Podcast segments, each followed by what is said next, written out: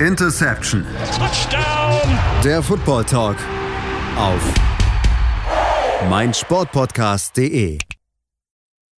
Hallo und herzlich willkommen zu einer neuen Ausgabe von Interception, dem Football Talk auf meinsportpodcast.de. Ja, und wir sind jetzt in unserer letzten Au letzten Review, kleine bisschen Ausblickfolge, die wir aufgenommen haben.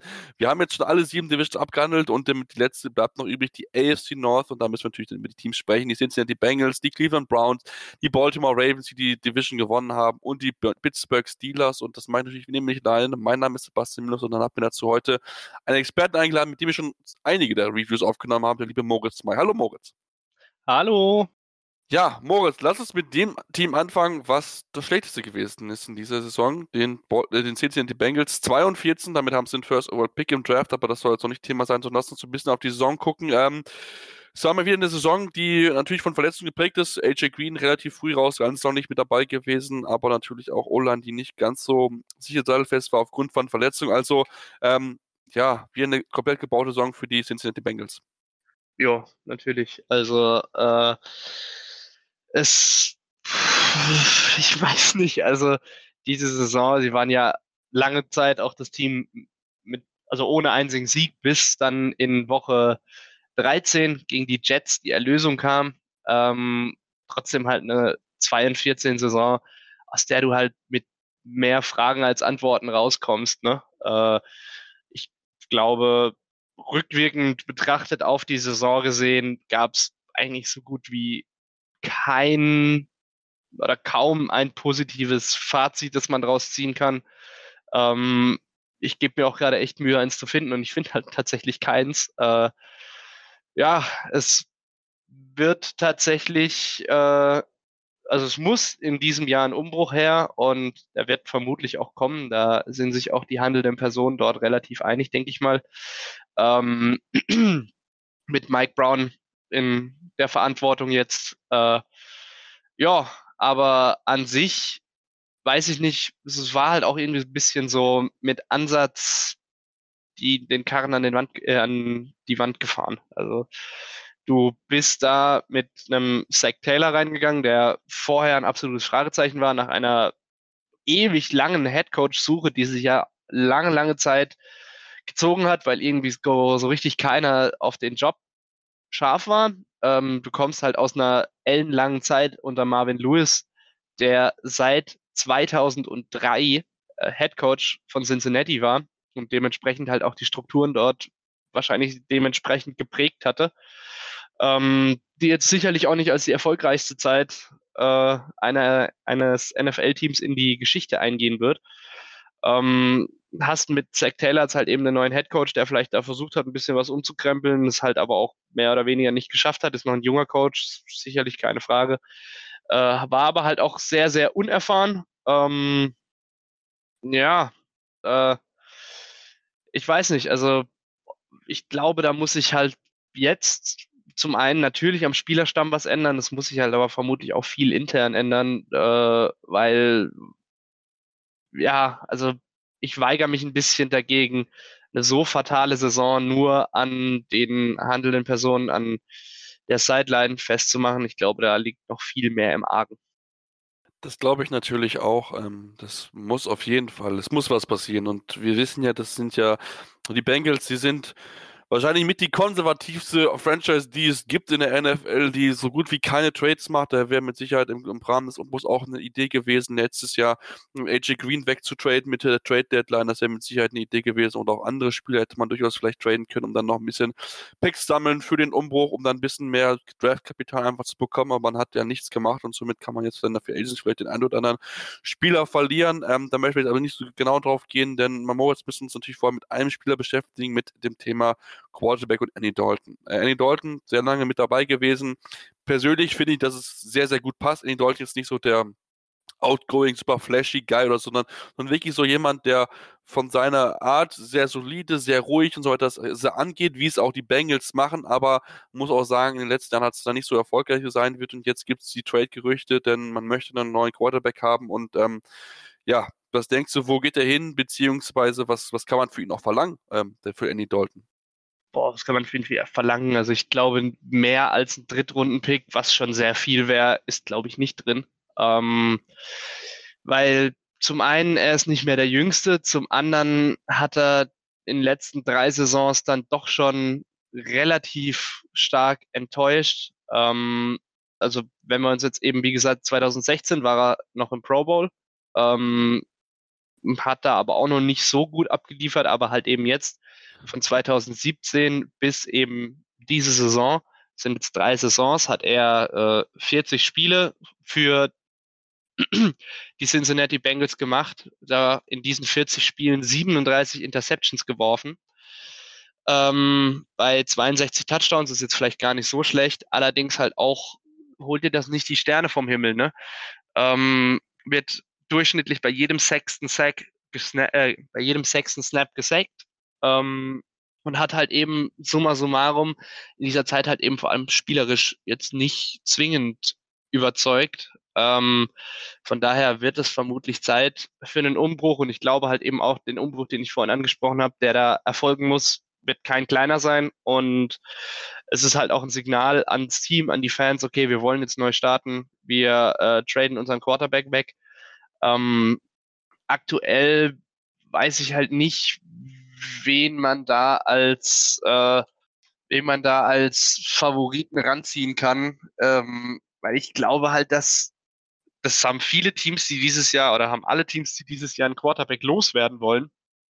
Das Problem, dass halt ähm, die Draft Class auf Quarterback so stark ist, ähm, dass sich, glaube ich, keiner zumindest vorm Draft dazu hinreißen lassen wird, irgendwie einen Draft-Pick in den ersten vier Runden für einen Andy Dalton auszugeben ähm, oder für wer auch immer da gerade noch so im Quarterback-Karussell drin ist.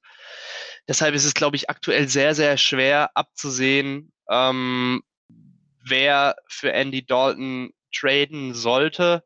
Ich vermute, dass es eins von den Quarterback-Needy-Teams sein wird, äh, das vielleicht nicht in den ersten zwei Runden oder sogar in der ersten Runde dieses Jahr einen Quarterback pickt. Ähm, ich vermute, da bei diesen Teams wird Andy Dalton dann ganz weit oben auf der Liste stehen.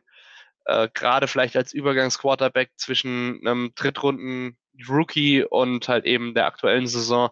Ich glaube, dafür taugt er auch noch. Ich glaube, er ist ein guter Game Manager und wenn er in ein gutes Team kommt, dann kann er auch funktionieren, sicherlich. Ähm, allerdings ist das sicherlich auch kein Erfolgsgarant, aber kann halt eben dazu dienen, einen Quarterback hinter ihm aufzubauen. Ähm, das wird so das Ding sein.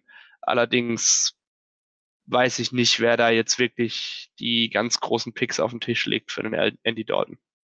Das ist mit Sicherheit die große spannende Frage. Ähm, was ja so ein bisschen immer wieder gehandelt wird, ist auch, glaube ich, das heißeste aktuell, die Verbindung zu den Chicago Bears die auch einen neuen Quarterback haben wollen. Da sucht man vielleicht so jemanden, wie man so ein bisschen machen möchte, wie bei den Titans, wo es ja entsprechend so gewesen ist, dass sie ähm, ja einen Quarterback sich dann holen, einen erfahrenen, der dann quasi mitten in der Saison dann übernimmt und der dann dafür sorgt, dass man möglichst weit in den Playoffs kommt. Also ähm, müssen wir mal genau schauen, ob das dort gelingen wird, aber wahrscheinlich so momentan die heißeste Spur, die es dort gibt. Denn muss ich auch sagen, mit einem Trade von Andy Dalton würde man eben mal 17,7 Millionen Dollar einsparen, damit natürlich nochmal einiges an Capspace freisetzen. Aktuell haben sie Capspace von knapp 44 Millionen, also damit hätte man nochmal richtig, richtig Geld gewonnen, um dann das mal ein bisschen ja, investieren zu können. Klar, die Browns oder die Bengals, ich habe schon gesagt, ähm, sich nicht so das Team, was groß und big in der Free Agency spendet. Also das, das behalten sie dann eher für sich. Das finde ich eigentlich sehr, sehr schade. Da kann man durchaus mal darüber diskutieren, dass man einfach mal wirklich mal für einen Big Star gehen soll, einmal mal wirklich die Qualität einkaufen sollte. Aber das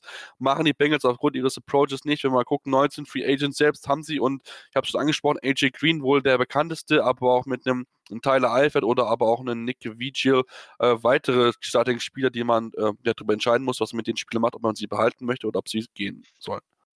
Ja, ähm, also bei AJ Green sieht es ja aktuell sowieso eher so aus, als würde er gerne die Franchise verlassen wollen. Ähm, zumindest von dem, was ich gelesen habe.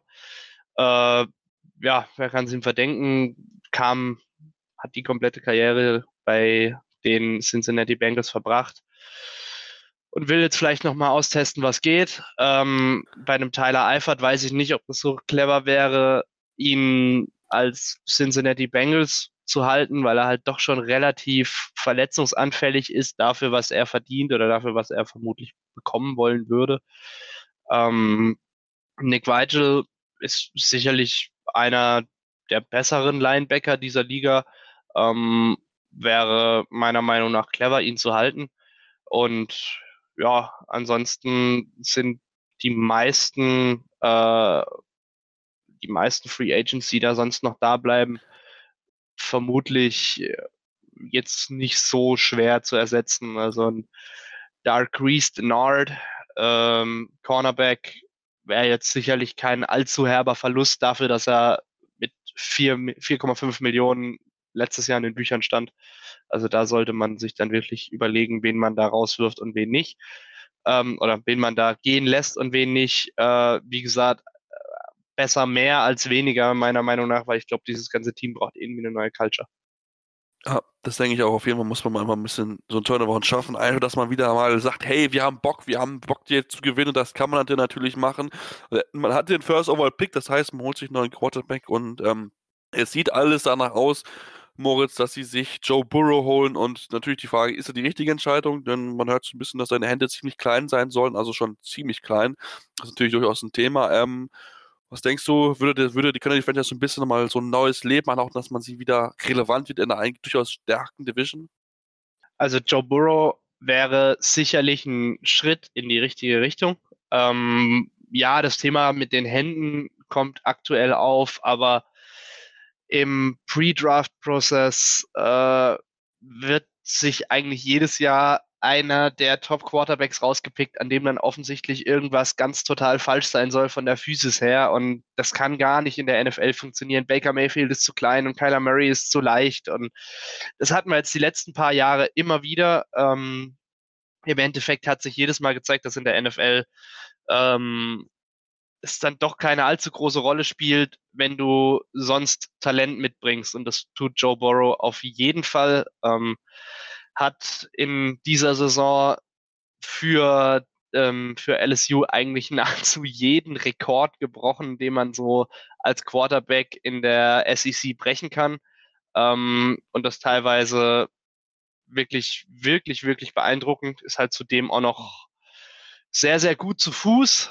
Ähm, ja, also Joe Burrow passt auch natürlich von der Gegend her, ging zwar in Louisiana aufs College, ist eigentlich ein Ohio Native, kam ja auch von Ohio State äh, zu LSU.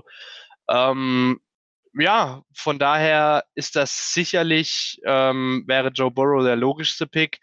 Äh, scheint ja auch gar nicht so abgeneigt zu sein, dafür, ähm, dafür äh, bei den Bengals zu spielen. Ähm, denn, ja, wie gesagt, kommt aus der Gegend, ist ein Local Guy, äh, kann man, glaube ich, auch den Fans sehr, sehr gut verkaufen. Und 48 Touchdowns in der abgelaufenen Saison, das in der SEC spricht halt echt eine deutliche Sprache. Ne? Ähm, also Regular Season Touchdowns. Äh, kurzer Einwurf davor. Ähm, also er hat mit diesen 48 Touchdowns den SEC-Rekord gebrochen für geworfene Touchdowns. Ähm, der war vorher bei 28. Also nur kurz, um einzu, einzu, einzuordnen, wie die Größenverhältnisse dort sind, in denen sich Joe Burrow gerade bewegt hat. Also der ist wirklich ein Top, eine Top-Adresse ähm, und ich glaube, der könnte die Cincinnati Bengals wirklich schon weiterbringen, auch wenn er vielleicht kleine Hände hat, aber die hat der US-Präsident auch. Gut, ob der jetzt unbedingt das Maßstab dafür ist, ist eine andere Frage, aber äh, weiß, was du darauf hinaus willst. Ja, mal gucken. Also ich bin da wirklich sehr, sehr gespannt drauf, aber das ist natürlich ganz wichtig auf jeden Fall, dass er das Team nach vorne bringt und das natürlich aus Bengals Sicht ähm, wäre natürlich ganz wichtig, dass er sich nicht verletzt, weil wir kennen das, äh, den Kör so ein bisschen, der auf den First Round Picks der Bengals liegt, die dann immer die erste Saison verletzt ausfallen, letzte Saison John Williams, auch John Ross als Beispiel. Also da gibt es einige Beispiele, wo man sagen kann, hey, eigentlich ziemlich bitter gelaufen, deswegen äh, meinte, meinte schon böse schon, dass man sich Tour Tavaloa holen sollte, denn man hat Tour war schon verletzt in der letzten Saison, das heißt, er hat quasi schon diese Kür hinter sich, aber ähm, das ist äh, ein anderes Thema auf jeden Fall.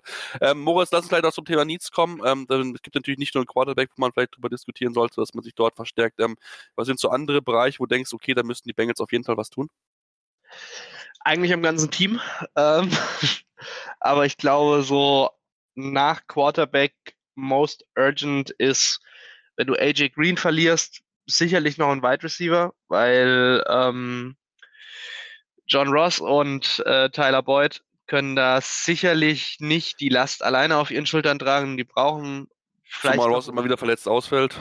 Ja, genau, zumal Ross immer wieder verletzt ausfällt, hat er bei den letzten beiden Jahren ordentlich einen Schritt nach vorne gemacht. Äh, auch wenn er diese Saison wieder nur acht Spiele machen konnte. Ähm, dafür halt in den acht Spielen 500 Yards ist gar nicht so schlecht. Das heißt, er war auf dem Kurs für eine ähm, 1000 Yard Saison.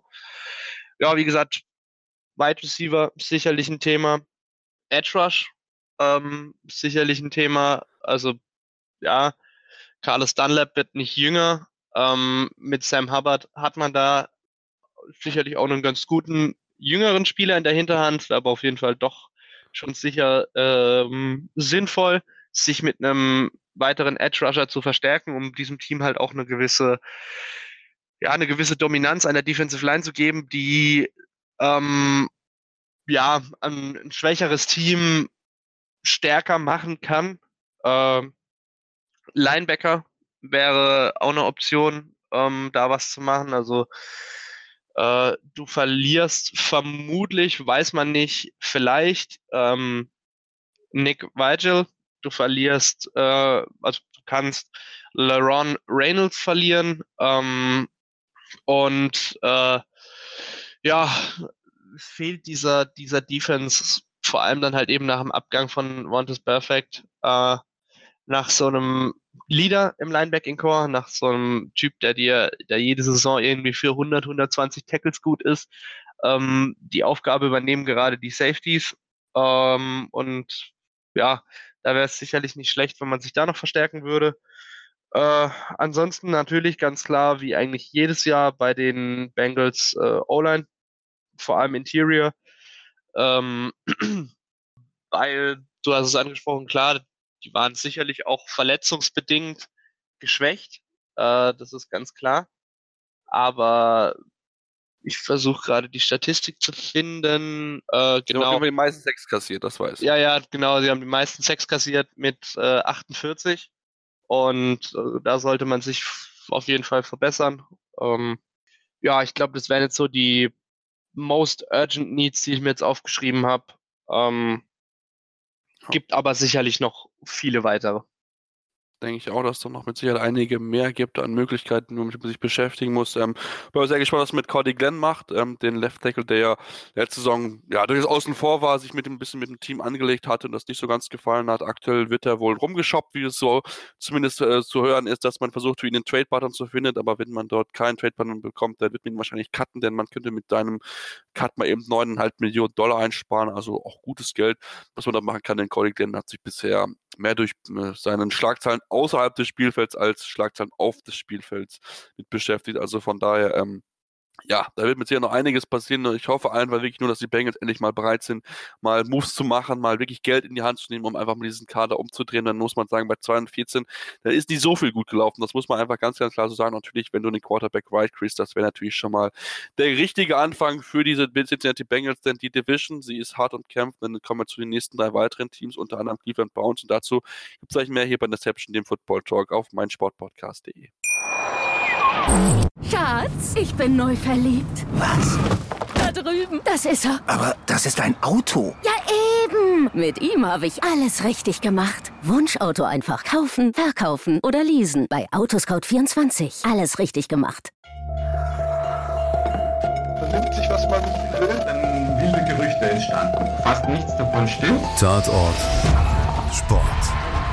Wenn Sporthelden zu Tätern oder Opfern werden, ermittelt Malte Asmus auf meinsportpodcast.de. Folge dem True Crime Podcast, denn manchmal ist Sport tatsächlich Mord. Nicht nur für Sportfans. Ja, und jetzt kommen wir zur vielleicht der, Täusch, der größte Täuschung der Saison, vielleicht zweitgrößte mit den Los Angeles Chargers zusammen. Die Cleveland Browns waren vor der Saison mit viel Hoffnung gemacht. Die Odds waren gar nicht so schlecht, dass man in die Super Bowl einzieht. Am Ende 6 zu 10, Head Coach weg, GM weg, viel Drama gewesen. Ähm, von den ersten acht Spielen nur zwei gewonnen. Mich hat es mega aufgeregt. Ich hatte auf ein Spiel, auf einen Sieg getippt. Das hat nicht ganz funktioniert. Ähm, ja, was machen wir daraus, Moritz? Ähm, die Browns-Saison mal wieder eine verlorene Saison, also mal wieder die Erwartung größer gewesen, als im Endeffekt das, was auf Platz passiert ist. Ja, ähm, auf jeden Fall. äh, was halt aber auch, also was ich jetzt erstmal sagen muss, vielleicht habe ich auch diesen Hype zu schnell gekauft. Ähm, da bin ich sicherlich nicht frei von Schuld.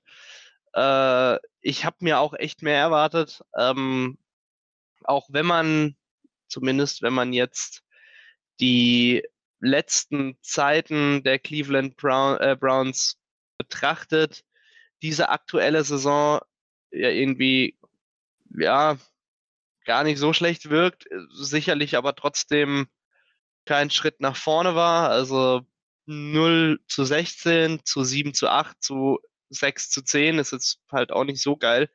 Äh, das effektiv einen Schritt rückwärts gemacht und gefühlt jeder Spieler der Browns, jetzt vielleicht mal abgesehen von Nick Chubb, wirkte in dieser Saison so, als wäre er im Vergleich zu denen davor schlechter geworden. Also ähm, bei Baker Mayfield fand ich, hat man es am stärksten gesehen. Äh, der wirkte im Vergleich zu letzter Saison irgendwie ein bisschen verunsichert vielleicht äh, und hat halt wirklich einen ganz krassen Rückschritt gemacht im Decision Making, ähm, in der Effektivität in der Red Zone, ähm, in puncto äh, Accuracy allgemein, ähm, hat eigentlich in jeder nennenswerten Statistik weniger geliefert als letzte Saison, obwohl er letzte Saison ähm, nur in 13 Spielen gestartet ist und dieser in 16. Und das ist halt, das kann man jetzt vielleicht auf Freddy Kitchens schieben. Das war sicherlich auch damals schon eine kontroverse Entscheidung. Ähm, und jetzt im Nachhinein kann man natürlich auch sagen, ja, es wäre vielleicht schlauer gewesen, da jetzt nicht mit Freddy Kitchens weiterzumachen. Aber hey, ähm, wer frei von Schuld ist, werft den ersten Stein. Aber natürlich, diese Saison war wirklich enttäuschend und jeder Spieler wirkte, als wäre er eher schlechter geworden. Ich will jetzt ja nicht sagen, ich habe es euch ja gesagt, aber ich habe es so ein bisschen befürchtet. Das ist, ist, wie gesagt, das ist ein Rookie-Headcoach gewesen. Es ist noch jemand, der noch nicht so viel Playcalling-Erfahrung gehabt hat und man hat einfach gesehen, dass er einfach nicht bereit dafür war. Also der Wiki, dass er sich einfach so Dinge erlaubt hat, den Lockroom überhaupt nicht im Griff hatte. Dann erinnere ich an die ganze Situation um Miles Garrett darum und das T-Shirt ähm, ähm, Mason started oder Roosevelt started und so und so weiter. Das darfst du halt, solche Dinge darfst du einfach nicht erlauben. Also ähm, die Browns, das war wirklich ähm, Circus at its best. Also der, als Medienreporter hast du mit Sicherheit viel, viel zu schreiben und hast gutes Geld verdienen können, wenn du die Browns geschrieben hast. Ähm, da war die mit Sicherheit nicht langweilig. Ja, sicherlich. Also die Browns waren dieses Jahr wahrscheinlich das Drama-Team Nummer eins ähm, und das ist halt echt, irgendwie fühlt sich's an wie, auch wenn es natürlich nicht ganz so krass war, aber es fühlt sich ein bisschen an wie so eine Rückfall in alte Zeiten. Ähm, da waren sie aber wenigstens noch sympathisch. In dieser Saison wirkten sie eher unsympathisch. Und spätestens nach dieser äh, Helmgeschichte von Miles Garrett in dem Pittsburgh-Spiel äh, haben sie sich, glaube ich, echt viele Sympathien der NFL-Fans, die sie sich vorher durch viele, viele schlechte Saisons mühselig aufgebaut haben, komplett verspielt. Ja, das glaube ich auch. Da ist mit hier so ein bisschen das Blatt gebändet, ein bisschen Sympathie so ein bisschen gekippt gegen sie. Also ähm, ja, sehr, sehr, sehr, sehr kurios. Jetzt hat man sich entschieden, sowohl Kitchens zu lassen, was jetzt nicht unbedingt äh, überraschend gewesen ist, aber auch Jim Dorsey musste gehen. Mo ist das vielleicht schon eher so eine Überraschung, denn er hat ja durchaus einige große Namen geholt, wie unter anderem einen OPJ. Ähm, das hätte ich jetzt nicht so erwartet, dass man sich dann auch entscheidet, von dem GM zu wegzubewegen. Ja gut, also das mit den großen Namen würde ich in dem Fall nicht als Argument gelten lassen, weil wenn du große Namen holst für viel Geld und die dann floppen, ähm, dann bist du da halt irgendwie schon dafür verantwortlich und man kann halt, glaube ich, mit Fug und Recht behaupten, dass OBJ in dieser Saison gefloppt hat. Äh, was halt eher überraschend kommt, ist, dass Jim Dorsey gehen musste, nachdem er halt diese Franchise mehr oder weniger ein bisschen aus der, in Anführungsstrichen, Scheiße geholt hat. Also, wie gesagt, er hat übernommen am 7. Dezember 2017. Damals standen die äh, Cleveland Browns mehr oder weniger am Abgrund, haben dann die Saison mit 0 und 16 beendet. In der darauffolgenden Saison hat er das Team so einen Turn oder hat mit dem Team so einen Turnaround geschafft, dass sie sieben und acht standen und halt eben eins, damals aus Woche eins gegen die Steelers und hat halt eben vor allem eins gemacht. Er hat eine Kultur dort installiert, und hat es geschafft, ähm, klar, sie hatten auch viel Geld zu der Zeit, muss man auch sagen, sie haben jetzt noch viel Geld, äh, hat es aber halt geschafft, mit dem Team einen Kulturwandel hinzulegen und halt auch durch clevere Trades, äh, beispielsweise, ach Gott, ich weiß noch, dieses, das kam alles auf einen Haufen, wieder äh, Tyrod Taylor und noch drei weitere Spieler, glaube ich, vorgestellt wurden. Der Marius Randall war, glaube ich, dabei. Mhm. Ja, stimmt, diese Super Trade-Geschichte. Ja, ja, ich weiß, was du meinst. Äh, und da hat er wirklich, wirklich viel richtig gemacht. Ähm, und ich, oder ich hätte vermutet oder hätte mir vielleicht auch ein bisschen gewünscht, muss ich sagen, dass er allein durch das, was er halt eben in der Offseason Übergang von der Saison 2016 auf 2017 gemacht hat, ähm, mehr, mehr Kredit ihm verschafft hat bei den Ownern oder beim Owner äh, Jim Hawsam. Allerdings, ja, muss man ihm halt auch ganz klar ankreiden, dass es sein Fehler war, dass er dafür verantwortlich ist, dass Freddy Kitchens installiert wurde und dass er halt sehr, sehr viel Geld für Spieler ge gezahlt hat, die in dieser Saison nicht performt haben. Und wenn das Entlassungsgrund genug ist für den Owner, ihn loszuwerden, dann kann er das sicherlich so argumentieren. Und äh, ob das jetzt richtig ist oder nicht, kann man, glaube ich, erst bewerten, wenn man sieht, was sein Nachfolger für eine Arbeit leistet. Genau. Das wird man auf jeden Fall machen können. Die Nachfolger, Head Coach ist Kevin Stefanski, der OC von den Minnesota Vikings, die die Offense ein bisschen belebt hat in den letzten Jahren. Und der Head und der neue GM ist Andrew Barry, der 2016 mit dazugekommen ist, also zu Zeiten der Analytics ähm, so sich ein bisschen beschäftigt hat und dort ähm, mit zurückgekehrt ist. Und das soll auch so ein bisschen der Fokus sein, was man so hört, Moritz, dass man jetzt Mehrwert auf Analytics liegt. Ähm, Hört sich natürlich erstmal gut an. Böse Zungen würden behaupten, wieder ein Rookie-Head Coach, wieder eine Gefahr. Warum hat man sich nicht einen erfahrenen geholt? Zumal man auch erst den Head Coach geholt und dann den GM. Ähm, ja, ähm, heißt abwarten und Tee trinken und gucken, was passiert? Oder was ist so dein erstes Gefühl mit den beiden neuen wichtigen Personen? Ähm, also die Reihenfolge gefällt mir auch nicht, dass man zuerst einen Head Coach holt und dann den GM. Ähm, das ist selten gut gegangen, sowas. Äh, was man halt allerdings jetzt schon sagen kann, ist, dass vermutlich ein komplett neuer Ansatz gefahren wird, äh, als noch unter, unter der Regie von Dorsey. Also Dorsey war schon eine ganze Weile in der NFL, war auch schon lange ähm, in der Verantwortung als GM, also seit 2013 oder von 2013 bis 2016 war er GM der Kansas City Chiefs und kam dann halt eben zu den Cleveland Browns. Jetzt hast du dir halt einen, wieder einen, einen unerfahreneren GM geholt. Äh, ja, wir werden sehen, was da passieren wird. Also, wenn es klappt, werden dann im Endeffekt alle die äh, Cleveland Browns als absolut genial bezeichnen. Ähm, wenn es nicht klappt, werden sich alle hinstellen und sagen, ja, wir haben es doch schon vorher gesagt, das kann ja gar nicht funktionieren und so weiter und so fort. Es ist auf jeden Fall ein mutigen Weg, den man eingeschlagen hat und ich finde, dieser Mut, den man da jetzt geht, jetzt nicht sich einen äh, erfahrenen Headcoach und einen Veteran GM hinzustellen, ist verdient zumindest Zeit, um zu zeigen, was sie können oder was ihr Plan ist. Und äh, ja, so sehe ich das.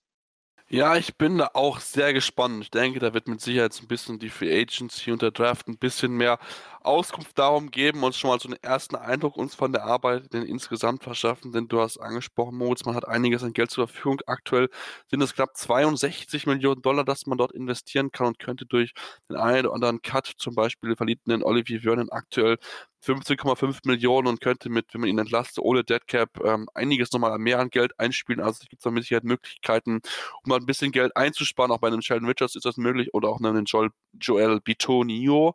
Also da ist so ein bisschen Einsparpotenzial, aber trotzdem, das sind vielleicht so Leute, wo du sagen musst, von aktuellen eigenen Free Agents, das sind 18 Stück, wo du sagen musst, okay, den musst du eigentlich definitiv nächstes Jahr zurückholen. Äh, ganz klar, Einnahme Joe Schobert. Ähm, war also ist, hat sich aufgeschwungen, so ein bisschen äh, der Leader dieses Teams zu werden. Tackle-Leader, 133 Tackles, Äh, immer für eine Interception gut, was eine Qualität ist als Linebacker, also vier Interceptions in diesem Jahr. Leading oder der, der, der Mensch mit den meisten Interceptions in dieser Mannschaft. Ähm, also den musst du auf jeden Fall halten. Äh, das ist, glaube ich, ganz klar. Hat in den letzten drei Jahren jedes Jahr über 100 Tackles gemacht. Dazu kam halt eben diese ähm, diese 2017er Saison, als er als einziger Cleveland Brown zum Pro Bowl durfte von der 0 und 16 Mannschaft.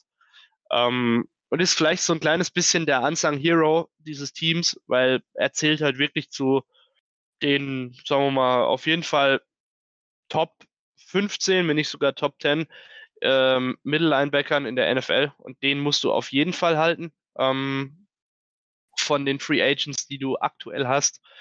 Ansonsten kannst du vielleicht über den Kareem Hunt nachdenken, der jetzt so, so eine große Rolle nicht gespielt hat in dieser Saison, hatte sicherlich auch noch diese Sperre. Ähm, ja, und das wären so die, die großen Namen, die du dir vermutlich, die du vermutlich äh, sichern, dir sichern solltest. Äh, beim Rest, also Joe Schobert musst du auf jeden Fall versuchen, mit allen Möglichkeiten zu halten. Beim Rest kann man drüber nachdenken, ob man es lässt oder ob man es macht, je nachdem, ob man Alternativen in der Hand hat oder nicht. Ähm, ja, aber Joe Schobert solltest du auf jeden Fall halten. Ja, das denke ich auch. Das wäre auf jeden Fall auch mein Name, den ich ganz oben auf der Liste hätte. Ähm, Kareem Hunt, ich denke, das ist schon gut beschrieben. Ist nicht den Namen, den ich sehen möchte. Ich bin, der sollte überhaupt nicht mehr in der NFL spielen. Das ähm, sowieso. Das da ist sowas, was er da gemacht, genau. Ähm, ich finde aber, wenn man ein bisschen noch weiter gucken und uns mit ein, zwei anderen Sachen noch beschäftigen, auch mit Blick auf den Draft, wo man aktuell sieben Picks hat, ähm, das große Thema wird auf jeden Fall, da muss ich Drew Barry auf jeden Fall dann lassen, Andrew Barry messen lassen, ist die O-Line, denn das ist, was letzte Saison da drum lief, ähm, hat nicht so viel Qualität gehabt, Moritz. Nein, also O-Line war jetzt auch auf meiner Need-Liste für die Cleveland Browns ähm, an allererster Stelle, äh, gerade auf den Tackle-Position die haben sich in der vergangenen Saison wirklich nicht mit rumbekleckert. Ähm, also, wenn wir ein Auge auf die Zahlen werfen, wir haben vorhin gesagt, die äh, Cincinnati Bengals waren mit 48 Sacks die mit den meisten eingesteckten Sacks oder abgegebenen Sacks. Ähm, ja, Cleveland hat es auf 41 geschafft, ist auch nicht ganz so rühmlich. Ähm, vor allem, wenn man auf die Prozentzahl achtet, jeder siebte Offensive Snap äh, nee, jeder, Entschuldigung, sieben, jeder, also sieben Prozent der Offensive Snaps sind in einem Sack geendet. Äh, das ist halt eine echt krasse Zahl. Ähm, ja, und da muss sicherlich was getan werden, vor allem halt eben auf den Tackle-Position. Aber sicherlich auch Interior wäre es nicht falsch, den ein oder anderen Spieler da noch zu verpflichten. Und das wird vermutlich nicht nur über den Draft gehen, sondern da müsste man wahrscheinlich auch in der Free Agency Geld investieren. Ja, auf jeden Fall. Also da muss man auf jeden Fall gucken, ähm, dass man sich dort auf jeden Fall verstärkt. Natürlich, Draft ist auf jeden Fall das Thema. Da ist aber die Tackle, glaube ich, Tackle-Klasse relativ gut. Da ist Interior ein bisschen, da gibt es nicht so viel, was man so hört, so viel richtig Gute. Also da muss man auf jeden Fall gucken, dass man ähm, das genau analysiert, was dort ähm, wie mit dabei ist, was man dort dann entsprechend holen muss. Und das wird auf jeden Fall ganz, ganz wichtig sein. Was sind vielleicht noch so Themen, wo du sagen würdest, Moos, da muss vielleicht noch ein bisschen, bisschen mehr an Qualität her, ein bisschen neue Personen einfach mit dazukommen? Uh, Safety habe ich mir noch aufgeschrieben, ähm, weil du hast am Anfang der Saison in diesem OBJ-Trade äh, Jabril Peppers abgegeben und so richtig von den Safeties danach konnte keiner die Lücke wirklich stopfen. Klar, du hast einen Demarius Randall auf Safety, bei dem allerdings auch der Vertrag ausläuft. Ähm, und dahinter hast du einen Sheldrick Red, Red Wine und Morgan Burnett. Ähm, da sollte man dann vermutlich schon noch den einen oder anderen Spieler dazu holen. Das wäre jetzt noch so der most urgent need neben der O-Line, den ich mir aufgeschrieben habe. Ansonsten äh, kann man über, über äh, Linebacker nach, äh, nachdenken, weil wenn man sich anguckt, ähm, nach Joe Schobert, wer da die meisten Tackles gemacht hat, ist es Mac Wilson und der hat fast halb so wenige. Ähm, da wäre es sicherlich sinnvoll, da noch jemanden zu holen. Ähm, Interior Defensive Line. Ja, da hast du aktuell Larry Ogunjobi und Sheldon Richardson. Da ist es sicherlich sinnvoll, mindestens mal noch einen für die Rotation zu holen. Und ja, das wären jetzt so die größten Needs, die ich mir aufgeschrieben habe und halt eben ganz wichtig O-Line, O-Line, O-Line, sowohl Interior als auch Tackle. Genau, da sollte man auf jeden Fall den Fokus drauf legen, damit man dieses Team weiter stärken kann. Denn wie gesagt, es ist weiterhin viel Qualität bei den Browns vorhanden. Das Team ist weiterhin echt, echt gut aufgestellt. Das muss man ihnen einfach ganz unterlassen. Jetzt geht einfach wirklich darum, dass man das vorhandene Potenzial, was man einfach hat, was man in diesen Kader investiert hat, was man in den letzten Jahren sich aufgebaut hat, zu nutzen, um dann natürlich erfolgreich zu sein und in dieser starken AFC North ein bisschen weiter nach vorne zu kommen und dann auch die anderen beiden Teams, die Pittsburgh Steelers und die Baltimore Ravens Division gewonnen haben, zu ärgern. Damit beschäftigen wir uns jetzt gleich hier mit Deception, dem Football Talk auf meinsportpodcast.de. Schatz, ich bin neu verliebt. Was? Da drüben. Das ist er. Aber das ist ein Auto. Ja, eben. Mit ihm habe ich alles richtig gemacht. Wunschauto einfach kaufen, verkaufen oder leasen. Bei Autoscout24. Alles richtig gemacht. Und wir sind wieder zurück bei Deception, dem Football Talk auf meinsportpodcast.de und kommen jetzt zu dem Team, was eine sehr, sehr kuriose Saison gespielt hat. Die Pittsburgh Steelers, ähm, am Ende stehen sie mit 8 und 8 da, schlechter Start, dann die Verletzung von Big Ben, dann hat man sich irgendwie so ein bisschen so ein Groove gespielt, am Ende ähm, dann noch die drei Spiele verloren und damit die Playoffs noch verpasst sind. Eigentlich sah es durchaus danach aus, dass sie in die Playoffs kommen würden.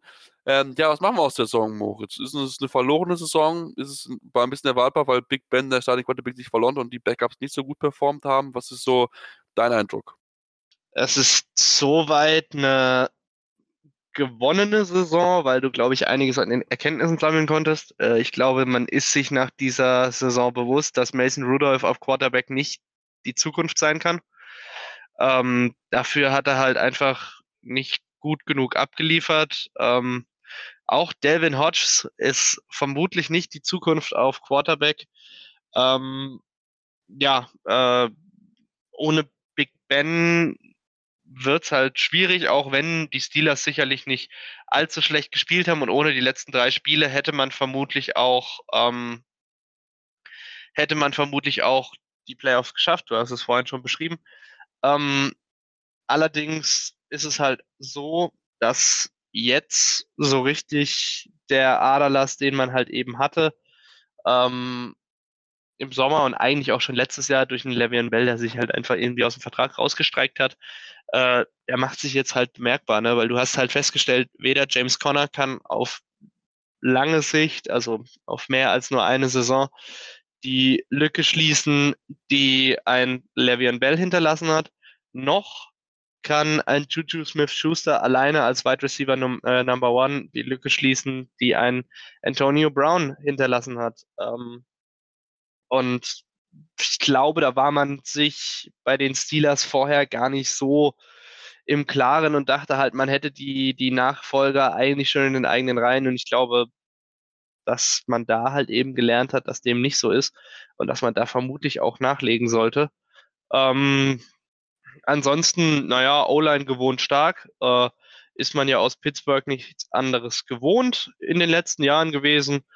Ähm, sie haben es versucht, den unerfahrenen Quarterbacks, also Rudolph und Hodges, so einfach wie möglich zu machen. Hat manchmal geklappt, manchmal nicht. Allerdings dafür, dass man halt eben zwei Spieler faktisch ohne NFL-Erfahrung auf Quarterback hatte, sind 32,6 eigentlich eine echt gute, ähm, eine echt gute Quote. Ja, und ansonsten weiß ich nicht, was wir draus machen. Äh, Devin Bush hat gut eingeschlagen, der Rookie. Äh, Terrell Edmonds mausert sich immer mehr zum Leader dieser Defense von hinten, erinnert so ein kleines bisschen, wenn man optimistisch, optimistisch sein will, an den jungen Troy Polamo. Ich habe immer noch Probleme mit diesem Pola Namen. Malu. Pola Malu, Dankeschön, an den jungen Troy Poma Pola Malu. Ähm, ja, das sieht, sah zumindest auf der defensiven Seite des Balles fand ich gar nicht so schlecht aus. Ähm, aber ja, also mit Ben, Ruttle, Rut, ben Ruttlesberger äh, bin ich mir ziemlich sicher, hätte man es in die Playoffs geschafft. So bleibt von dieser Saison einzig die Erkenntnis und eine relativ schlechte Draftposition dafür, wie die Saison geendet ist. Ja, das ist so ein bisschen dann natürlich das Blöde, dass man sich da ein bisschen die Draft-Position ein bisschen mit zerschossen hatte. Man hat es auf jeden Fall gesehen. Quarterback ist auf jeden Fall die Position, wo man noch am ehesten noch rangehen muss, wo man einfach noch ein bisschen was tun muss als Backup. Denn müssen auch sagen, Big Ben, er wird nicht jünger und Mason Rudolph ähm, hat nicht nur nicht, nicht erst nach dem Schlag auf dem Kopf von dem, von dem Helm von Miles Garrett keine gute Leistung gezeigt, sondern wirklich sehr enttäuscht. Also da hat man sich mit Sicherheit viel mehr erwartet. Devlin Hodges auch noch nicht überzeugt. Klar, ist ein Rookie, da kann man vielleicht nicht super viel erwarten, noch weil das ein Late-Round-Pick war, aber ähm, trotzdem hat man noch einiges, geht noch einiges an Arbeit zu tun. Also da gibt es keinen wirklichen ready Guy, dem man sagen kann, okay, jetzt startest du und ähm, dann übernimmst du jetzt von Big Ben. Also da muss auf jeden Fall noch einiges zu tun sein. Man muss einfach ganz klar sagen, diese, diese Leader dieser Mannschaft mittlerweile ist wieder die Defense geworden, denn ähm, was die wieder gezeigt haben, die meisten Sex gesammelt, einen TJ Watt zusammen mit Bud Dupree, also das ist schon bombastisch gut, was die Defense der Steelers auch dieses Jahr wieder gezeigt hat, Moritz. Ja, auf jeden Fall. Ich habe es vielleicht gerade mit etwas wenig Enthusiasmus vorgetragen, äh, aber das war auch so mein größter positiver Punkt, den man aus dieser Saison ziehen kann. Also gerade der Pass Rush ist halt wirklich bärenstark. Stark, ja. äh, TJ Watt 14,5 Sacks, Bud Dupree 11,5 Sacks und Cameron Hayward dahinter äh, auch gar nicht so abgeschlagen mit 9,0 Sacks. Ähm, die wären vermutlich alle drei bei äh, etwaigen anderen LFL-Teams äh, Sack-Leader. Und du hast halt drei davon in der eigenen Mannschaft und das ist halt echt nicht schlecht. Ähm, klar, Cameron Hayward wird nicht, wird nicht jünger, aber mit 30 bist du als Defense Tackle, wenn du so lange in der NFL bist, eigentlich noch ganz gut dabei. Äh, ja, also die Defense ist wirklich, wirklich gut. Ähm, auch die Secondary ist gar nicht so zu verachten. Ne? Also 20 Interceptions hat man gesammelt, davon fünf von Joe Hayden, der äh, so langsam aber sicher dann doch die Rolle als äh, Number One Cornerback einnimmt, den man, die man sich von ihm erwartet hat, als er von den Cleveland Browns kam. Ähm, hat jetzt eben in dieser Saison die zweitmeisten ähm, Interceptions seit seinem, also die meisten Interceptions seit seinem Rookie-Jahr gemacht, äh, wo er wirklich absolut bombastisch eingeschlagen ist für die Cleveland Browns. Äh, von daher, der ist sicherlich auch noch als sehr, sehr positiv herauszuheben. Und auch dahinter hast du halt echt Spieler, die mal den Ball abgreifen können. Ne? Also Minka Fitzpatrick hat sich als super Deal für die Pittsburgh Steelers herausgeschlagen, auch wenn die jetzt natürlich ein wichtiger First-Round-Pick fehlt in einem Jahr, wo man sich eventuell Gedanken über den Quarterback machen könnte. Ähm, allerdings hast du halt dafür wirklich jetzt wahrscheinlich auf die nächsten Jahre ein Top-Safety-Duo da mit Minka Fitzpatrick und Terrell Edmonds. Äh, nee, nicht Terrell Edmonds, das war der Bruder, oder? Nein, Terrell? nee, Terrell Edmonds, Train Edmonds ist Tem ah, Tremaine ist der Bruder, genau. Ja, Tremaine ist der Bruder und der ist bei den Bills, genau so. Ja, ja, genau, sorry, ich verwechsel die. Ähm, ja, nee, aber also da hat man schon einiges richtig gemacht und vor allem halt, wie gesagt, du hast es eigentlich schon gesagt, die Defense ist wirklich sehr, sehr positiv hervorzuheben. Auf jeden Fall, das ist wirklich sagen, hat man wieder ein bisschen mehr gemerkt, hat auch Mike Tom natürlich auch entsprechend Arbeit geleistet und das wurde ihm ein bisschen vorgeworfen, dass die Defense nicht so stark ist, aber ich denke, seit Saison können wir auf jeden Fall wieder sagen, dass die, dass die Steelers Defense auf jeden Fall eine der besseren Units ist, ähm, auf jeden Fall Top 10 in der NFL und das ähm, gerade der Pass ist einfach bombastisch stark und TJ Watt, pff, also schon richtig, richtig gut, da merkt man, dass sein Bruder JJ Watt ist, das muss man glaube ich ganz, ganz klar so sagen.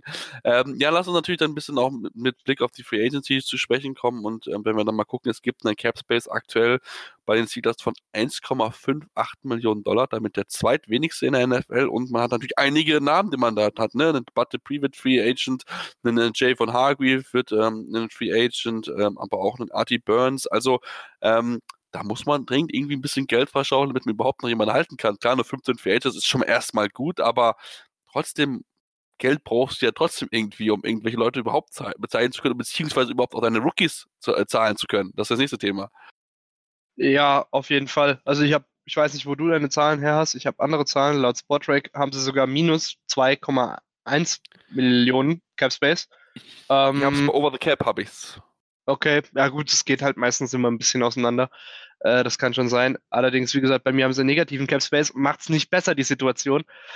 Äh, gerade halt eben, wie gesagt, Bud Dupree hat ja doch die Saison seines Lebens gespielt und ähm, wird sich jetzt sicherlich nicht mit einem kleinen Vertrag zufrieden geben.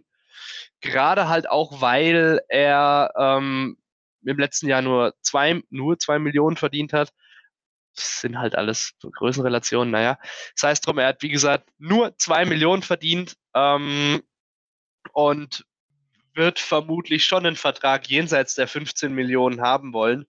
Äh, gerade wenn man sich halt eben ja doch anguckt, wie teuer Pass-Rusher gehandelt werden. Ähm, da mache ich, glaube ich, den Steelers wenig Hoffnung darauf, dass man den irgendwie halten können äh, oder halten kann. Ähm, bei einem Adi Burns sehe ich es ähnlich. Ähm, der wird vermutlich auch bezahlt werden wollen, wobei nicht so stark natürlich. Äh, allerdings musst du da halt irgendwie auch gucken, dass du ein, zwei Millionen locker machst. Wird halt auch schwer. Ja, und ich vermute, dass man, wenn man nicht wirklich das ganz große Cutten beginnt, äh, keinen seiner Free Agents behalten können wird bei den Steelers. Ähm, also so traurig es ist, ich vermute, da wird einiges auseinandergehen. Ja, das wird mit Sicherheit schwierig werden. Also klar, man guckt es bei einem oder anderen, kann man mit Sicherheit das machen. Wenn man zum Beispiel die Option von Vance McDonald nicht zieht, dann würde man mal eben 5,5 Millionen Dollar einsparen, aber natürlich trotzdem reicht das natürlich nicht aus, um großartige Sprünge zu machen. Dann müsste man schon eher gucken, ja. Also laut, laut meinen Zahlen, wenn du das machen würdest, dann wärst du halt erstmal gerade mal so 4 Millionen, im, äh, nicht mal 4 Millionen, ne, 3 Millionen im Plus. Ja. Also da, wenn du dann halt eben noch das reservierte Geld für die Rookies betrachtet, hast du dann vielleicht äh, an sich vielleicht noch irgendwie eine halbe Million, wenn überhaupt. Äh, ich weiß jetzt nicht, wie viele Picks die Steelers haben. Von daher wird das echt schwer. Ja, es wird auf jeden Fall schwierig. Da muss man vielleicht gucken, weil wenn man mit ein bisschen äh, Struktur, umstrukturieren würde, da könnte man vielleicht dann ein bisschen Geld sparen. Äh, beim, bei, dem, bei dem Ben da könnte man zum Beispiel mit Umstrukturierung knapp 10 Millionen einsparen und auch bei einem ähm, Stephen Tweed, der zweitbestverdienste Spieler mit Umstrukturieren wird, auch fast 5,5 Millionen Dollar möglich. Also da muss man mal auf jeden Fall gucken, dass Kevin Colbert gefragt, der der, sein Vertrag auch wieder verlängert wird, wahrscheinlich nach dem Draft. Das ja immer so, dass sein Vertrag dann immer danach ausläuft und dass er wirklich von, von Jahr zu Jahr schaut. Da will man natürlich auch gespannt sein. Aber müsste natürlich sagen, nur fünf Picks hat er. Einen in den ersten drei Runden, also wirklich sehr, sehr wenig. Dann hat er natürlich investiert. Du hast so angesprochen, Mini Fitzpatrick. Ein Name, der dort auffällt. Und ähm, ja, Moritz, das wird ziemlich schwierig werden, dort irgendwie sich zu verbessern. Man braucht unbedingt einen Wide Receiver Number One, denn Juju hat man bewiesen, ist es letzte Saison nicht gewesen. Ja, ja, auf jeden Fall. Also, äh, wie gesagt, Needs habe ich mir für die Steelers halt eben, wie gesagt, hauptsächlich auf der offensiven Seite des Balls aufgeschrieben, das ist klar. Ähm, auch wenn es man, wenn man, so wie es ja aktuell aussieht, Artie Burns, äh, nicht Artie Burns, Entschuldigung, ähm, äh, wenn's, wenn man Budget Free verliert, so wie es aussieht, kann man sich auch sicherlich über den Edge Rusher Gedanken machen, aber Prio hat vermutlich die Offense. Ähm, du wirst, glaube ich, von den wenigen Picks, die du hast, jetzt nicht noch einen in den Quarterback äh, investieren, sondern eher darauf hoffen, dass Drew Brees, äh, Drew Brees sage ich schon, but, äh, Ben Roethlisberger, meine Güte, äh, das nächste Jahr noch einigermaßen rumbringt und dann vielleicht eventuell in den Quarterback investieren. ja, ähm, ansonsten einen Tight End wäre sicherlich sinnvoll, gerade wenn du, so wie es aktuell aussehen wird, äh, Vance McDonald in die Free Agency entlässt. Und ja, ansonsten habe ich mir Wide Receiver du, glaube ich, schon gesagt. Ähm, ja, wären das so die größten Needs, die ich mir aufgeschrieben habe. Ich bin äh, sehr gespannt, wie sie es dann ganz angehen werden und was sie dann für Leute holen werden. Wie gesagt, nur ein Pick in den ersten drei Runden, ist natürlich sehr, sehr wenig. Da muss man mal gucken, wie sie dort das Ganze, ja, mit vorgehen, wie sie damit umgehen werden, denn man muss irgendwie natürlich Geld einfach benutzen, um dann, ja, sich ein bisschen zu verstärken. Man muss es auf jeden Fall tun. 8 und 8. Die Division wird mit Sicherheit nicht schlechter, sondern eher noch ein bisschen besser. Deswegen muss man auf jeden Fall dort sehr auf den Hut sein und, ähm, dann natürlich gucken, was in der nächsten Saison weitergeht. Wir machen jetzt eine kurze Pause, kommen gleich zurück und bestätigen uns mit dem Team, was letzte Saison den besten Rekord von allen Teams hatten, die Baltimore Ravens, aber trotzdem früh aufgeschieden sind. Das gibt es gleich mehr hier mit der Selbstständigen Football Talk auf meinsportpodcast.de. Schatz, ich bin neu verliebt. Was? Da drüben. Das ist er. Aber das ist ein Auto. Ja, Mit ihm habe ich alles richtig gemacht. Wunschauto einfach kaufen, verkaufen oder leasen. Bei Autoscout24. Alles richtig gemacht. Hey, Malte Asmus von meinsportpodcast.de hier. Ab März geht's weiter mit unseren 100 Fußballlegenden. Staffel 4 bereits. Freut euch auf Zlatan Ibrahimovic, Michel Platini, Cesar Luis Minotti, Paolo Maldini, um nur mal vier zu nennen. Und bis wir mit der vierten Staffel kommen, hört doch einfach noch mal rein in die bisherigen drei Staffeln. Ronaldinho, Sepp Meyer, Gary Lineker, Lothar Matthäus und viele weitere warten da auf euch. 100 Fußballlegenden. Jetzt überall, wo es Podcasts gibt. Und wir kommen zum allerletzten Team der AFC, äh, AFC North, den Baltimore Ravens. 14 zu 2 die Saison gewesen. Moritz, das beste Team der Regular Season gewesen. Trotzdem in der ersten Runde ausgeschieden in den Playoffs. Ähm, ja, was wir mit der Ravens-Saison? Ähm, ist sie eine Enttäuschung dadurch, dass so früh ausgeschieden ist, oder war es trotzdem eine richtig starke Saison, die einfach nur ein bisschen unglücklich zu Ende gegangen ist? Es war definitiv eine bärenstarke Saison, die halt irgendwie ihr sehr ruhmloses Ende ähm, gegen die Ryan Tannehill Titans äh, gefunden hat. Ähm, ja, aber summa summarum betrachtet war das eine bärenstarke Saison der Ravens. Also erstmal mit 14 zu 2 durch die Regular Season kommen, ist äh, allein schon eine Auszeichnung an sich eigentlich. Ähm, dazu halt eben auch noch das Team, das den MVP stellt. Ähm, da kann man sicherlich nicht davon reden, dass es irgendwie ein Fehler war oder, oder die Saison irgendwie ein Flop war oder so. Das ganz sicher nicht. Ähm, in einem Spiel kann in der NFL immer eigentlich alles passieren. Und in dem Spiel waren dann halt die Titans das bessere Team und haben sie geschlagen. Ähm, das hätte vielleicht an einem anderen Tag ganz anders ausgesehen. Aber man muss jetzt nicht schwarz malen und irgendwie sagen, dass die Saison schlecht war, weil das war sie definitiv nicht. Die war bärenstark. Das will ich auch genauso unterschreiben, ähm, dass äh, sie eigentlich gut gewesen ist, aber natürlich klar, am Ende bleibt natürlich das letzte Spiel übrig und das war natürlich entsprechend die Enttäuschung gegen die Tennessee Titans. Das heißt, du siehst dann aber auch keine Probleme, denn es ist schon zum zweiten Mal passiert, dass in der ersten Runde ausgegangen ist, dass irgendwie Lamar Jackson ja in den Playoffs ein Joker ist. Nein, nein, auf keinen Fall. Der hat jetzt, du hast, guck mal, du hast bei Lamar Jackson eine Sample Size aus zwei Playoff-Spielen. Ähm, wovon halt eins in der äh, 2018er Saison gegen damals bärenstarke Chargers war, die sicherlich die ähm, ja, die sicherlich die, die ähm, Baltimore Ravens in dieser Saison absolut beerdigt haben da in den, in den Playoffs. Und selbst da war es ja in Anführungsstrichen gar nicht so schlecht, was in, ähm, Lamar Jackson da gemacht hat. Äh, und in dieser Saison, ja, Mai, ähm, wir haben alle gesehen, die Tennessee Titans haben auch die Patriots rausgeworfen. Und äh, bei Tom Brady kann man nicht davon sprechen, dass er in den in großen Spielen dazu neigt, äh, zu choken. Ähm, von daher nein. Also ich würde nicht davon nicht sagen, dass dass ähm, Lamar Jackson jetzt irgendwie den Kirk Cousins Fluch hat und keine großen Spiele gewinnen kann oder so. Das, dafür ist die Sample Size aus zwei Spielen, die halt eventuell unglücklich gelaufen sind, noch viel zu klein. Können wir in fünf Jahren nochmal drüber reden, wenn es die wenn es die Baltimore Ravens bis dahin unter Lamar oder mit Lamar Jackson als Quarterback noch nicht in den Super Bowl geschafft haben, dann kann man da sicherlich drüber reden, ob äh, man da vielleicht ein Problem auf dieser Position hat, aber aktuell halte ich das für wirklich maßlos übertrieben. Gut, dann bin ich da definitiv bei dem. Mir geht es nämlich genauso. Also, das kann ich nur zu 100% unterschreiben. Da wird ein bisschen zu sehr hineininterpretiert, finde ich meiner Meinung nach. Also, von daher, das sollte man nicht unterschätzen, denn zumal auch das Spiel, letzt, also vorletzte Saison von den Chargers wirklich ein absolutes Masterpiece war, wie sie dann mit äh, oh, genau, ohne Linebacker gespielt haben, nur mit, mit vielen Safeties und Collerbacks. Also das war schon wirklich ähm, ein absolutes defensives Genieplan, wie sie den ausgefuchst haben. Das muss man schon ganz, ganz klar lassen. Da hat er einfach gemerkt, der braucht einfach noch ein bisschen Zeit, aber das ist schon auf jeden Fall positiv zu sehen. Muss das vielleicht so das Dinge, klar, bei 14 zu 2 ist es schwierig zu sagen, okay, das hat nicht funktioniert, aber was ist etwas, wo du sagen würdest, okay, hey, da muss irgendwie noch ein bisschen, ja, was sich was ändern, da muss man sich noch vielleicht verbessern bei den, bei den Baltimore Ravens? Boah.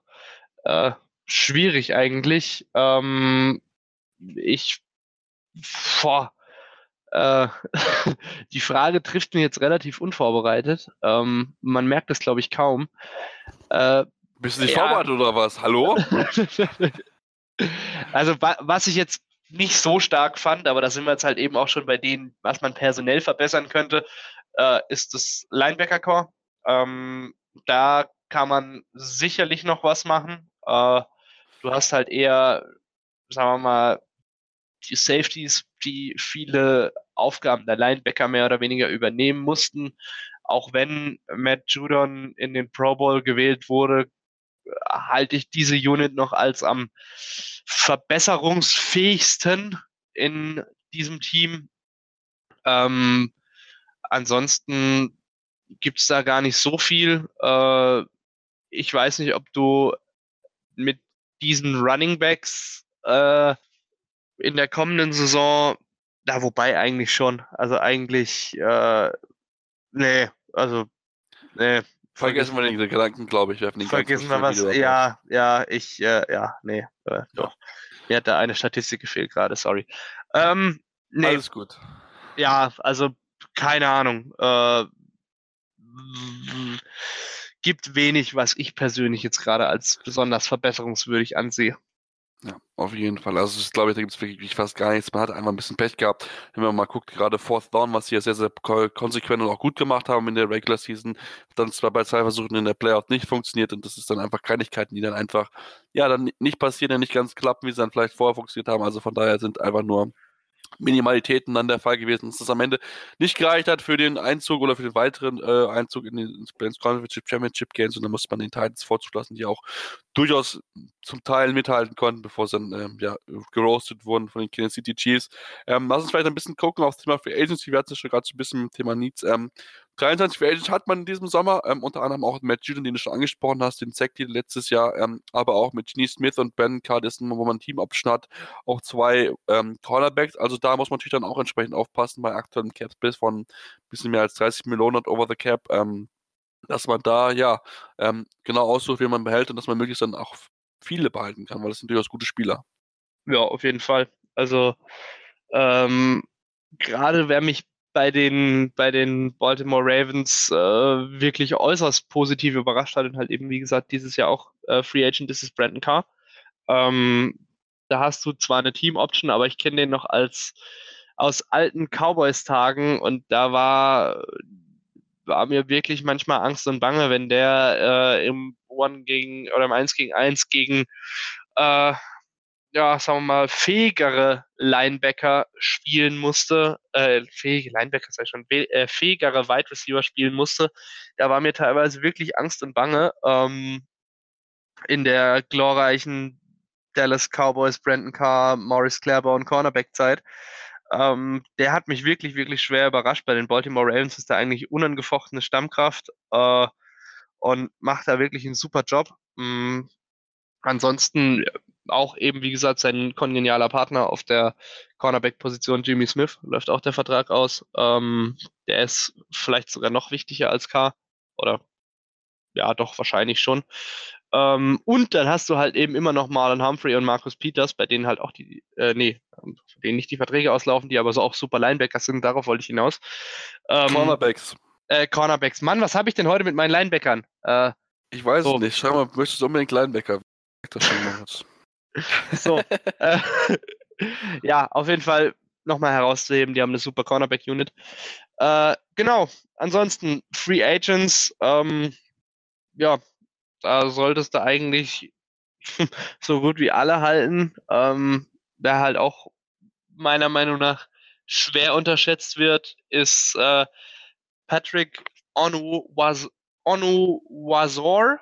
Ähm, ist ein Linebacker, läuft eben auch der Vertrag aus. Und äh, ja, 27 Jahre alt, konnte in der vergangenen Saison 64 Tackles äh, halten und war damit der Linebacker mit den meisten Tackles bei den Baltimore Ravens. Ähm, und der wäre sicherlich auch wichtig zu halten. Äh, kommt jetzt halt eben, wie gesagt, aus seinem Rookie-Deal. Ja, das wären vermutlich so die größten Namen, wenn ich jetzt keinen übersehen habe. Gus Edwards, äh, kann man auch drüber reden, ist eine solide Nummer zwei. hinter Mark Ingram. Ähm, hat auch in dieser Saison 711 Yards gemacht. Ähm, das ist nicht so schlecht für eine Nummer zwei und äh, man hat ja bei Mark Ingram auch schon in der Vergangenheit gesehen, dass er ganz gut funktioniert als äh, Einkopf einer so einer zweiköpfigen Running Back Schlange. Ähm, noch mit äh, Alvin Kamara bei den Saints. Von daher, wenn, wenn diese Connection funktioniert und wenn die zwei gut miteinander können, dann kann man da sicherlich auch über eine Verlängerung nachdenken. Zumal er, glaube ich, nicht so das ganz große Geld verlangen würde. Ähm, ja, das wären, glaube ich, so die größten Namen, wo man auf jeden Fall über eine Verlängerung nachdenken sollte, es sei denn, ich habe jetzt einen vergessen.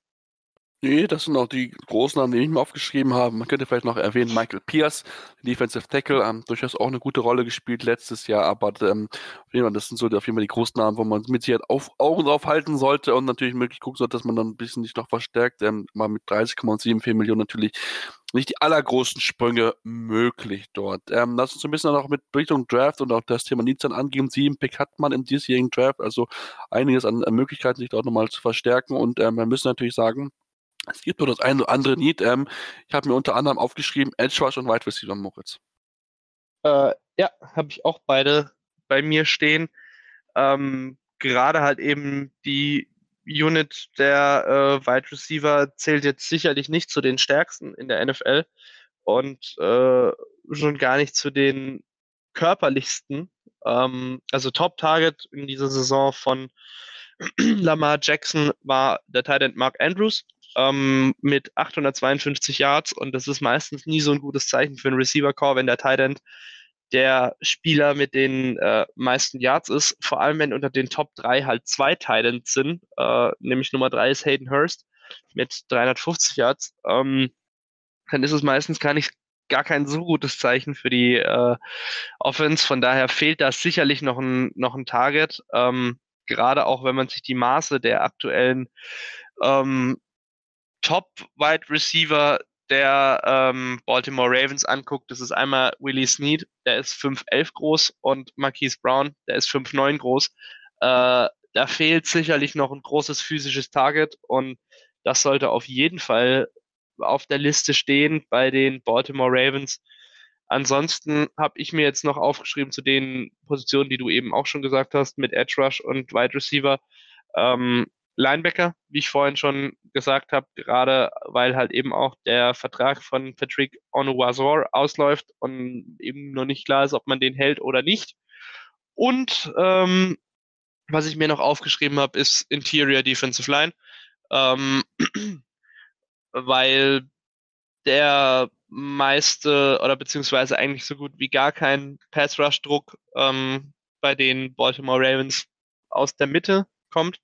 Und es ist ja unbestritten, dass es in der aktuellen NFL äh, wichtig ist, auch Druck durch die Mitte zu kreieren oder überhaupt kreieren zu können. Und da fehlt es halt irgendwie absolut an der Physis. Ähm, ja, das wären so, das würde ich vielleicht noch anhängen. Ähm, ja, aber ich glaube, dann hätten wir, glaube ich, die größten Needs noch äh, schon umrissen. Äh, vielleicht noch Interior O-Line, muss aber, glaube ich, nicht zwingend sein. Nee, muss nicht zwingend sein, aber das sind auf jeden Fall, glaube ich, so die wichtigsten. Das ist spannend auf jeden Fall. Ähm, ja, so ein big, großer Receiver wäre auf jeden Fall eine Option wert. Also das fehlt ihnen auf jeden Fall noch den Baltimore Ravens, auch wenn sie natürlich ein starkes Running Game verfügen, damit natürlich die Titans dann schon eher in deren Sets so ein bisschen natürlich auch die Aufmerksamkeit bekommen, weil man natürlich viel damit zwei Titans Sets spielt, aber trotzdem ähm, kann man ja sich durchaus mal einen großen Physical Receiver holen und gerade die Wide Receiver Klasse dieses Jahr ist ja durchaus stark. Also da gibt es mit Sicherheit jemanden, den man da genau ins Auge fassen kann, den man dann genau ins Auge Auge nehmen wird, auch in den kommenden Wochen. Dazu wird es von uns natürlich auch noch ein Special geben, denn wir sind jetzt am Ende unserer Ausgabe angelangt. Wir haben euch, euch gefallen, denn wenn es euch gefallen hat, natürlich gerne mal Zensur lassen. Am liebsten natürlich fünf Sterne, aber auch gerne konstruktive Kritik. Was können wir besser machen? Woran können wir arbeiten? Uns einfach da mal ein bisschen nach, einfach was da lassen, einfach mal Feedback geben. Uns auch gerne in Kontakt treten. Auf Facebook und auf Twitter ist das möglich. Unter dem Ende Interception FT können Sie uns jeweils finden, uns Fragen stellen, mit uns in Diskussion treten. Sind da sehr, sehr offen für, für eure Anregungen und auf jeden Fall auch sehr wissbegierig, was euch was so eure Themen angeht. Und ähm, ja, wie gesagt, uns wird es dann demnächst wahrscheinlich wieder geben, denn unsere regulären Aufgaben sind erstmal vorbei ähm, und werden uns dann mit Sicherheit beschäftigen mit Thema Free Agency, mit Thema Draft, wie das genau aussehen wird. Das werden wir nochmal intern auf jeden Fall abstimmen und uns dann natürlich bei euch melden, sobald es dann mehr gibt. Deswegen auf jeden Fall uns rein bei uns folgen und dann hören wir uns demnächst wieder hier bei Interception, dem Football Talk auf meinsportpodcast.de. Schatz, ich bin neu verliebt. Was? Drüben. Das ist er. Aber das ist ein Auto. Ja, eben. Mit ihm habe ich alles richtig gemacht. Wunschauto einfach kaufen, verkaufen oder leasen. Bei Autoscout24. Alles richtig gemacht. Interception. Touchdown. Der Football Talk. Auf meinsportpodcast.de. Schatz, ich bin neu verliebt. Was? Da drüben. Das ist er. Aber das ist ein Auto. Ja, eben. Mit ihm habe ich alles richtig gemacht. Wunschauto einfach kaufen, verkaufen oder leasen. Bei Autoscout24. Alles richtig gemacht. Wie baut man eine harmonische Beziehung zu seinem Hund auf? Puh, gar nicht so leicht. Und deshalb frage ich nach, wie es anderen Hundeeltern gelingt, beziehungsweise wie die daran arbeiten. Bei Iswas Dog reden wir dann drüber. Alle 14 Tage neu mit mir, Malte Asmus und unserer Expertin für eine harmonische Mensch-Hund-Beziehung, Melanie Lippisch. Iswas Dog mit Malte Asmus. Überall, wo es Podcasts gibt.